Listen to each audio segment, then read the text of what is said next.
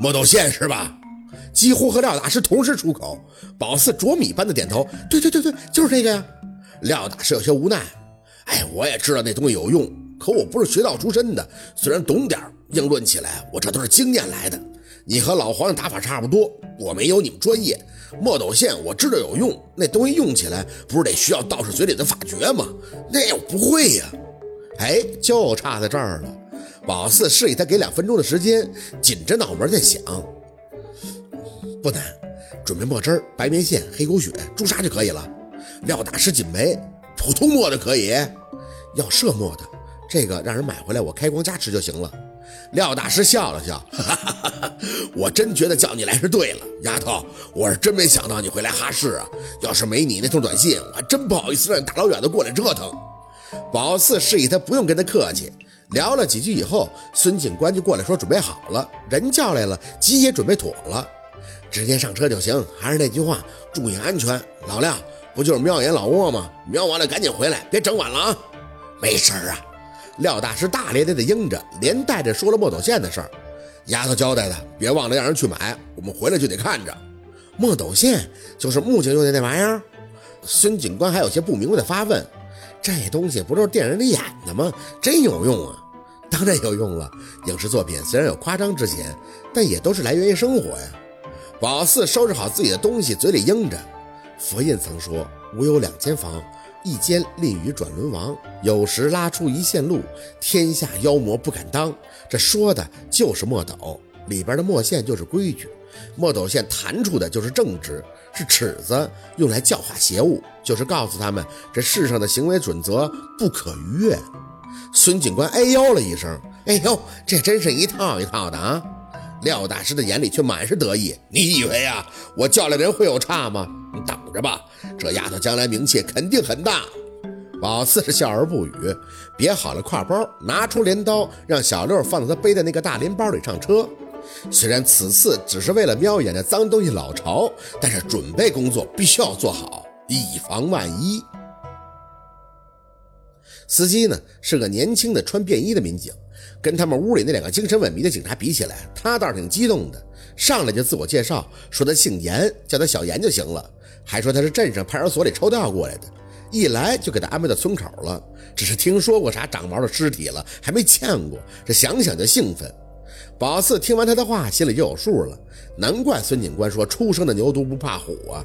不过找个胆子大的，怎么都比胆子小的一惊一乍的强。车子再次开到了山底，下去以后，宝四看了眼阴阳盘，没有异常。廖大师倒是一派精神抖擞，丫头怕不？宝四摇摇头，有你在我不怕，没好意思说，心里其实还真挺兴奋的。这对手越强，这血就越咕噜。廖大师乐了，哈哈哈哈就喜欢和痛快人办事儿。走，没废话，宝四和廖大师开路，后边跟着他的徒弟，还有安九、小六及那个小严。树木光秃，冬天没个花草的，这视线倒也不受阻碍。抬脚直奔那个毛狮最初飞远的地方走，没走十几步就会看到树干上被淋着的血滴。小六在后头纳闷他这是放血了还是给喝干了呀？廖大师哼了一声，哼，那哥们是连玩带霍霍，就带揍性。宝四没吭声，一阳盘一直搁在手里看，指针没事儿，但是感觉风不对，脚下兀自一顿。廖大师有些疑惑，怎么了？抬手示意他先别说话，双臂微微的张开。闭眼用指尖感受，气由底出，直顶头顶，手臂抬高，气还在上走，说明通天。细感冲头击心，眼睛唰的睁开，东北方有猛将气，猛将气。宝四点头，冷着脸，一边朝着东北方向走，一边小声的解释：凡气与上天连，说明下有猛将，他就在东北方向。看来毛师生前这也是个战士啊。啥意思？还有这说法？廖大师有些惊讶。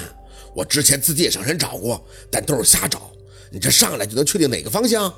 宝四嗯了一声，静心越走越发现空气中有黑色丝缕。我也是突然感受到的，以前也没这个悟性，就是刚刚有了感觉。鲍朴子曾说：“猛将之气，如火势，如张弓，或白如粉絮为苍，黑如山林竹木。”或运气如蛟蛇形，或如龙如虎，在杀气中，或勃勃然如烟火之状。皆为悍猛，深不可挡。这个毛师气很足，这么远都能让我感受到，说明他很凶的。廖大师听完宝四白话了一阵，没答话。宝四自己合计合计，品出味儿了，这不是说的废话吗？不凶，找他干嘛呀？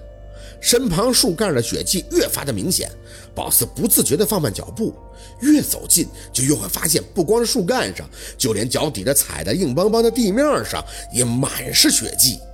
丫头，你研究过奇门遁甲？啊？宝四这低头正研究着地上的血呢，猛一听到廖大师后反劲儿般的发问，还是一愣。嗯嗯，研究过。廖大师点头笑笑，眼里毫不吝啬的赞赏。难怪懂兵法之气，这是叫那个气战吧？宝四嗯了一声，虽然这地点有些不合时宜，但听到人夸，这心里终归是喜悦的，谦虚的回道：“啊，还不太通透。战气这个，还是刚刚忽然来的灵感呢。不知道是不是跟他在歪头山上那借气以后嚎出的两嗓子有关？雷叔不是说那个虎头石是他的头，也是宝四的头吗？”头要是正了，那宝四就不得了了。现在是正了一点点，也就是说宝四一定会进步些的呀。廖大师挥了一下手，哎，不用太谦虚，你年纪在这摆着呢，能有灵物去战气，就说明不一般了。这要不是你刚才寻气确定方向，咱们还不定得绕多大圈子呢。宝四扯着嘴角笑了笑，刚要回话，就听到小六惊呼了一声：“四姐，你看那儿有个洞啊！”几个人当即停住脚步，顺着小六的手指看过去，不远处隐匿在树后的一个喇子边上，的确有个一人多高的黑色洞口。不仔细看很难察觉，还好是冬天，不然这夏天草木茂盛，直接就给挡住了。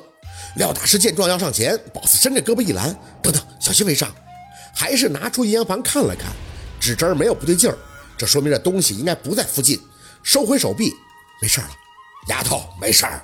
这山里头很多洞都是互相通着的，深得很。按常理讲，他也不会一直在洞口这边待着的。